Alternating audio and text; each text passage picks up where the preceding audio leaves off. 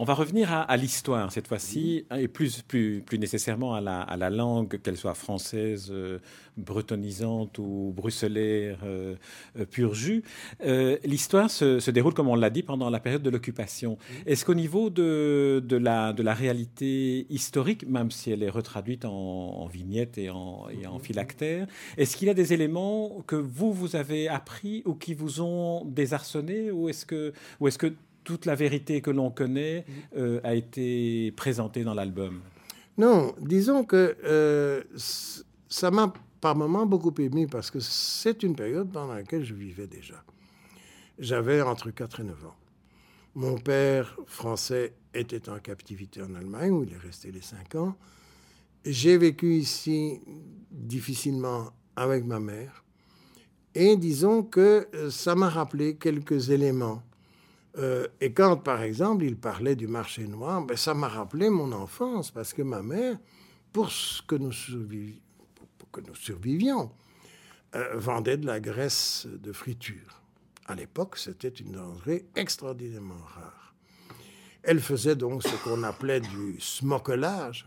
Et ça, ça se trouve dans le premier, dans le premier épisode français, donc c'est pas quelque chose que vous avez ajouté. Ah non, non, quelque non, chose... non, non, je n'ai rien ajouté, mais disons que ce que j'ai ajouté, par contre, c'est que lorsque Yann a fait les commentaires tout à fait remarquables qui se trouvent à la fin du volume, euh, j'y ai ajouté mon grain de sel dans la mesure où je me suis souvenu que l'on avait créé à l'époque, sur le haut lieu du smokelage, donc de la contrebande, euh, une chanson. À l'époque, Vincent Scotto était le grand auteur. Il avait écrit Sous les ponts de Paris il a été extraordinairement tentant d'en faire dans la rue des Radis. Parce que la rue des Radis, que j'ai connue, qui n'existe plus d'ailleurs, à deux pas du Vismet, autrement dit du marché aux puces, était. Marché aux poissons.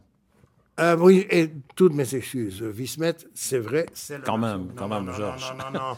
Il s'agit bien entendu euh, du, du, marché aux puces, hein, et pas du tout du... Non, non, c'était la rue des Radis était à deux pas du marché aux puces. Donc pas du Vismet. Vismet, ça veut dire marché aux poissons. Hein. Exactement. Le Vismet... Si jamais Yann écoute...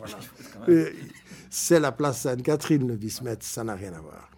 Donc, euh, à cette époque, moi, je, je déambulé dans cette rue et j'en ai gardé un souvenir incroyable. On vendait le poivre au grain il était devenu une denrée rarissime puisqu'il était pratiquement impossible de faire venir ces denrées par le blocus euh, britannique. Je me souviens d'avoir vu des pains qui étaient plus blancs qu'une feuille de papier blanc. On les coupait en deux, on les vendait, si mes souvenirs sont bons, 400 francs de l'époque, le demi-pain. C'était une époque hallucinante. Et cette rue des Radis, donc, c'est devenu une chanson adorable que j'ai heureusement dans sa totalité, hein, où on montre d'ailleurs que c'était curieusement totalement légal.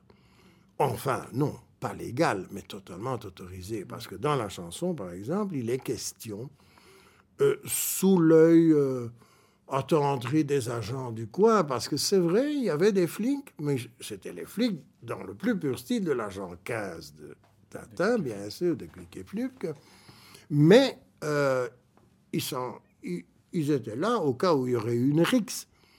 Mais ils n'étaient absolument pas là pour faire régner l'ordre. Il fallait bien que les gens mangent. Hein. C'est une forme de résistance passive, euh, immobile. exactement. Il y en avait de, de toute espèce.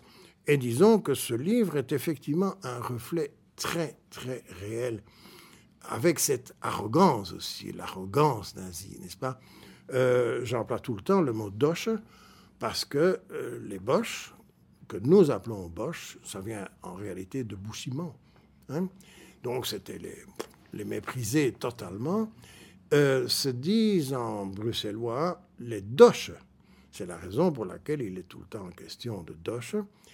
Et pour vous dire à quel point leur arrogance perturbait, on avait créé déjà en 1914 une expression qui rime Plosch Dosch, c'est-à-dire place à l'allemand, place au schleu, place aux nazis, si vous voulez, ce qui montre bien que la population les vomissait parce que ils étaient arrogants. Et j'ai, à ce, sujet, mais ça c'est tout à fait personnel, ça n'a rien à voir avec le bouquin, un souvenir qui me fait encore frémir. Étant donné, je vous l'ai dit, que mon père était en captivité, ma mère vomissait évidemment les nazis.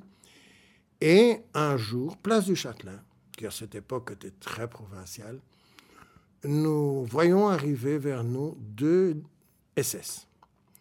Tous de noir vêtus, comme ils l'étaient tous, avec leurs petites têtes de mort. Mais ils avaient un petit brassard quand ils étaient d'origine non allemande. Et en l'occurrence, on constate que ce sont deux types qui ont un brassard français. Et ils marchent de telle façon sur le trottoir qu'ils nous obligent à descendre dans le caniveau. Ma mère, qui n'avait que 40, 1m48 et demi, a commencé à les engueuler. Et je vous jure que je tremblais alors que j'étais un tout petit garçon parce qu'elle prenait là un risque inouï. Et aussi curieux que ça puisse paraître, ils sont partis sans dire un mot. Mais j'aime autant vous dire que ce jour-là est gravé dans ma mémoire et je crois qu'il n'en sortira jamais. C'était aussi l'atmosphère de l'époque. Ce n'était pas seulement une atmosphère heureuse et guillerette. Et l'après-guerre, pas plus. Hein. Vous avez une planche ici, assez dure, où on voit raser des femmes, euh, pas toujours, toujours coupables, mais on se vengeait comme on pouvait. Hein.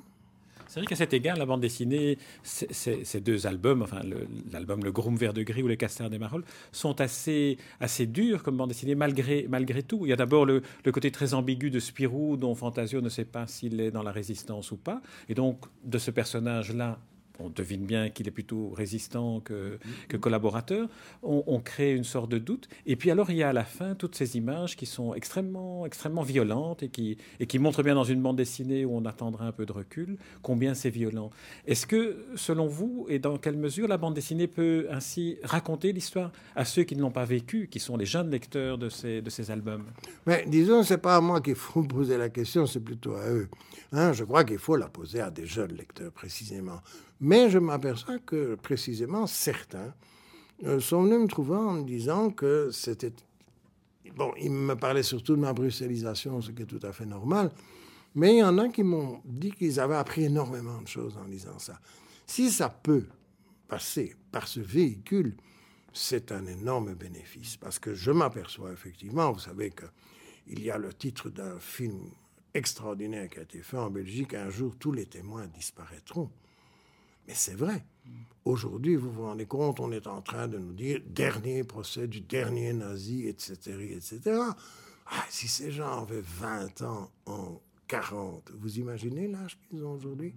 Ce sont au moins des octogénaires, quand c'est pas pire. Il est évident qu'un jour, tous les gens qui ont vécu cette époque, qui ont connu cette époque, qui ont tremblé au cours de cette époque, ne seront plus là. Si on peut le faire savoir par des livres d'histoire, c'est magnifique. Si on peut le faire savoir par le véhicule de la BD, qui est infiniment plus répandu, faut-il le dire, que les livres d'histoire, je crois qu'on a fait quelque chose d'utile. La version en, en, bruxellaire, la version en, bruxellois, elle s'adresse selon vous à quel, à quel type de lecteur? Est-ce que ça peut aussi être des jeunes qui vont découvrir aussi le, le, toute la, saveur et la, et la gouaille de la langue bruxelloise, comme on découvre la gouaille des Bruxellois en tant en qu'habitant, comme votre maman finalement C'était assez inouï. Elle était bruxelloise, c'est bien ça. Ma, ma, mère était bruxelloise et c'était, c'est peut-être pour ça que j'ai toujours été plongé dans les langues, parce que mon père était français, ma mère bruxelloise. Vous voyez tout de suite la langue qu'on parlait à, domicile. Et mon père, malgré un séjour prolongé, euh, il a vécu ses 20 premières années à Paris, tout le restant à Bruxelles, jusqu'à ses 75 ans.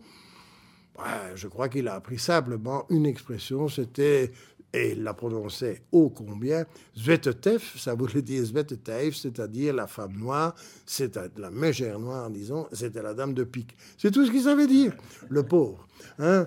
Mais euh, vous me dites, est-ce que les... Euh, primo, cet album s'adresse indubitablement au public bruxellois, par extension au public belge, bien sûr, Mais, mais, mais ne nous l'aurons pas, il est fortement diffusé en France.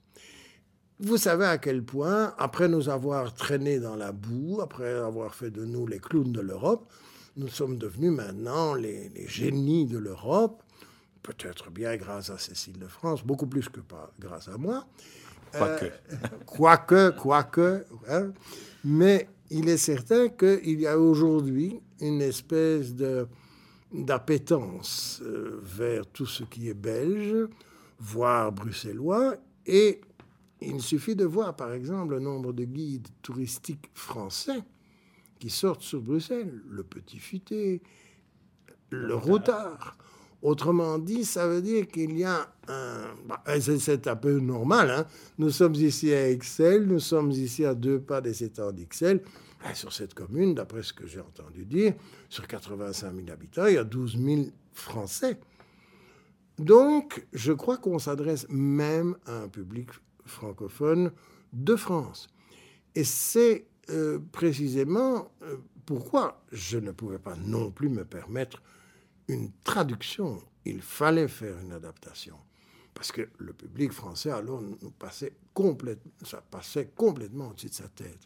Tandis qu'avec ceci, et avec un petit lexique, et un peu de bonne volonté, bonne volonté qui commence à venir. Avez-vous remarqué que depuis que nous avons un président européen, au lieu de l'appeler Van Rompuy, ils disent tous Van Rompuy, mais où sont-ils allés chercher ça? Mais c'est magnifique, n'est-ce pas? Donc bravo, applaudissons cet effort insensé de la part des Français. Georges Lebouc, c'est sur cette euh, note d'humour qui, qui vous ressemble bien qu'on va se quitter. Euh, ceci dit, j'aurais beaucoup aimé vous demander de me lire ou le cas échéant de me chanter le texte de, de la chanson que nous avons évoquée tout à l'heure. Je suis en train de chercher Euh, euh, où, peu plus où- long. où- où- Je- où oui, elle oui, se trouve. Et, et je me dis que ce serait une manière de terminer en, en- en chanson cette rencontre. euh, voilà. Est-ce que vous êtes prêt Oserais-je chanter Oui. alors qu'il fait si beau? Oui, Georges. Je, que ne ferais-je pour vous Donc, c'est sur, l'air de Sous les ponts de Paris. Euh, je passe directement au refrain, bien sûr, parce qu'il n'y a que ça qui soit vraiment typique et tout le monde le connaît.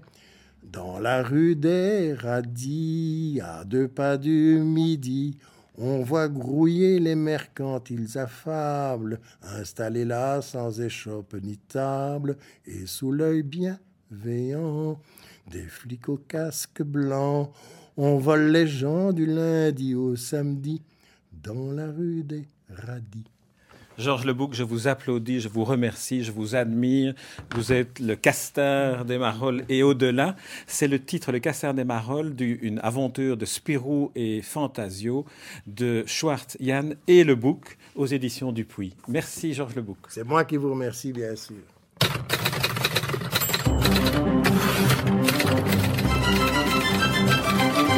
Espace Livre, la rubrique littéraire de Demander le programme. Les rencontres d'Edmond Morel.